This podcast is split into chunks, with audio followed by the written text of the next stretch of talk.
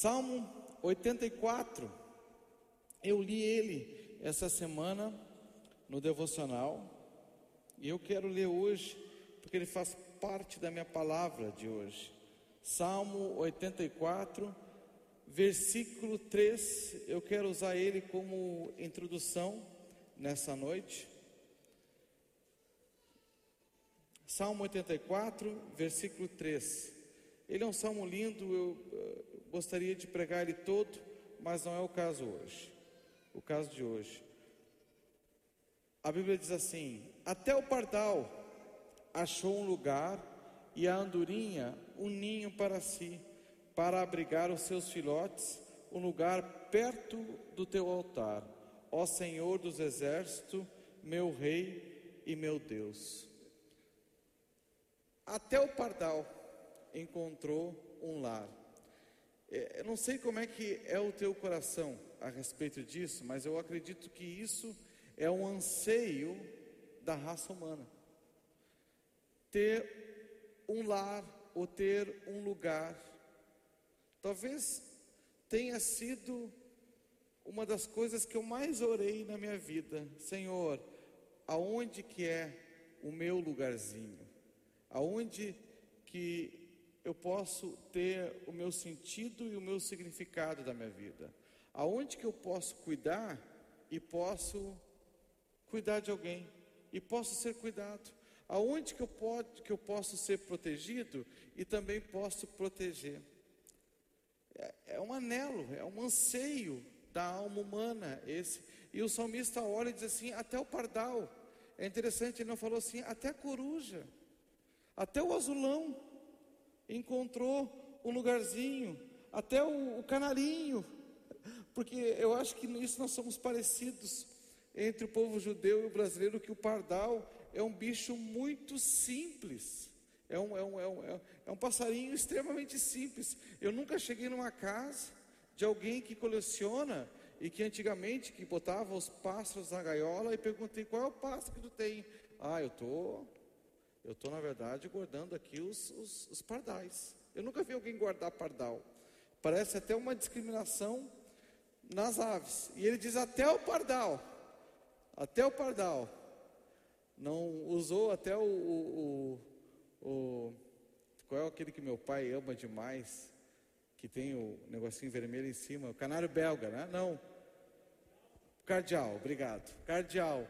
Ah, não, não, não, não, usou o cardeal, ele pega o mais simples de, e ele ficou observando e viu que o pardal fez o seu ninho e encontrou um lar. E ele disse: e eu Poxa vida, o meu lugar é na casa do Senhor. Mas ele fez essa observação na natureza. E ele diz: até o pardal. Até o pardal. E quantos de nós não anseia por isso e a nossa luta até os dias de hoje? Né? Quem é que não quer encontrar o seu emprego aonde dentro do seu trabalho tu tenha sentido, significado e o teu sustento? Todos nós queremos. Quem é que não quer encontrar o seu par perfeito para que possa cuidar de alguém e também ser cuidado por alguém? Todos nós queremos, todos nós ansiamos por isso. Eu, eh, se alguém já encontrou isso, eu queria dizer: tu é uma pessoa de sucesso, tu é rica em Deus. Se tu já encontrou o teu lar, o teu canto, a, a tua família, o teu, o teu homem, a, a tua esposa, uh, os teus filhos, tu já encontrou um lugar onde tu ama, tu diz assim, a coisa boa foi ser plantado nesse lugar. Eu queria dizer que tu é uma pessoa de sucesso. Pastor, mas eu sou um daqueles ou uma daqueles que ainda não encontrou. Gente, Deus está trabalhando em nós e eu tenho certeza que Ele quer e Ele deseja que nós encontramos esse lugarzinho. No Novo Testamento, tem uma história para mim interessantíssima. Porque tinha um grupo de apóstolos aonde todos já tinham as suas funções, mas existia também um grupo enorme fora dos apóstolos. Gente que era cheia de Deus, gente que era cheia de talentos, cheia de dons, cheia de, de criatividade, que amavam Jesus, que também precisavam encontrar o seu lugar. Isso que eu acho interessante, a história que eu quero compartilhar com vocês.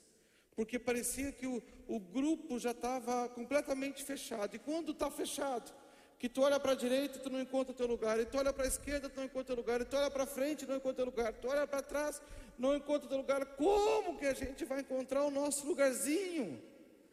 Aonde que ele está? Aonde que ele está?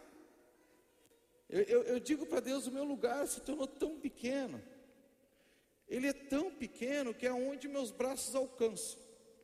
É, é, é nesse lugar para mim que às vezes é exatamente isso, é onde eu alcanço a minha esposa, os meus filhos. Se eu pudesse abraçá-los todos de uma vez só, aonde eu consigo alcançar o meu livro, meu celular, meu mundo todo. Desse ele é aquele pequenininho.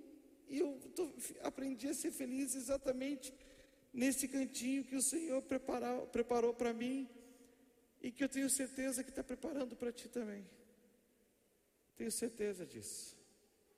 Pastor, nunca orei por isso, mas a minha alma anseia por isso. É uma ótima oração, porque o Senhor vai colocando placas na nossa vida.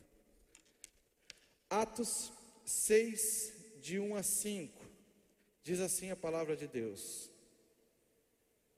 Naqueles dias, crescendo o número de discípulos, os judeus de fala grega, entre eles queixaram-se dos judeus de fala hebraica, ou seja, dois tipos de judeus, um que falava grego e o outro que falava hebraico.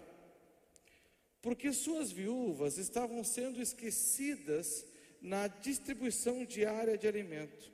Por isso, os doze reuniram todos os discípulos e disseram: Não é certo negligenciarmos o ministério da palavra de Deus a fim de servir as mesas. Irmãos, escolham entre vocês sete homens de bom testemunhos, bom testemunho, cheio do espírito e de sabedoria e passaremos a eles essa tarefa e nos dedicaremos à oração e ao ministério da palavra. Tal proposta agradou a todos. Então escolheram Estevão, homem cheio de fé e do Espírito Santo. Olha só que interessante. Existia um trabalho a ser feito, e havia ensino da palavra, e havia oração, e havia mulheres que eram da fala grega mulheres que vieram da Grécia e que não dominavam a, a língua hebraica.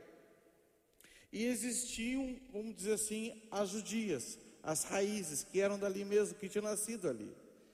E começaram a notar que as mulheres de fala grega, que não eram diretamente de Israel, que talvez nasceram na Grécia, não estavam recebendo a mesma ajuda que as mulheres que tinham nascido em Israel estavam recebendo. Aí houve tipo assim: poxa vida, mas nós somos judias. Só que uma fala grega e o outro fala hebraico. Só que uma, porque, porque ela fala hebraico, ela recebe mais. E a que fala grega recebe menos. Havia tipo uma discriminação. Aí os apóstolos olharam e disseram assim: gente, não é bom que isso aconteça, mas a verdade é que a gente não tem esse tempo para fazer esse trabalho, que é o repartir, que é o dividir da mesa das coisas. Então, aí olha só a porta que abre. O grupo está fechado. Parece que não tem mais lugar. Olha o canto, olha o lugar. É isso que eu queria que vocês percebessem. Como é que ele acontece? E daqui a pouquinho abre uma, uma porta aonde tem lugar para mais sete. Dizem, escolham sete pessoas aí que te, carregam algumas características que são especiais. Quais são as características dessas pessoas? Escolham entre vocês sete homens de bom testemunhos, de bom testemunho, cheio do espírito e de sabedoria, e passaremos a eles essa tarefa e nos dedicaremos ao ministério da palavra. Gente, se eu olhar o texto, digo assim: como é que a gente vai escolher Estevão para servir as mesas? Olha, olha, que, olha que humildade maravilhosa. Porque geralmente, quando uma pessoa é uma pessoa cheia de dons, cheia do Espírito, cheia de graça, então ela tinha que exercer algo que fosse extremamente especial.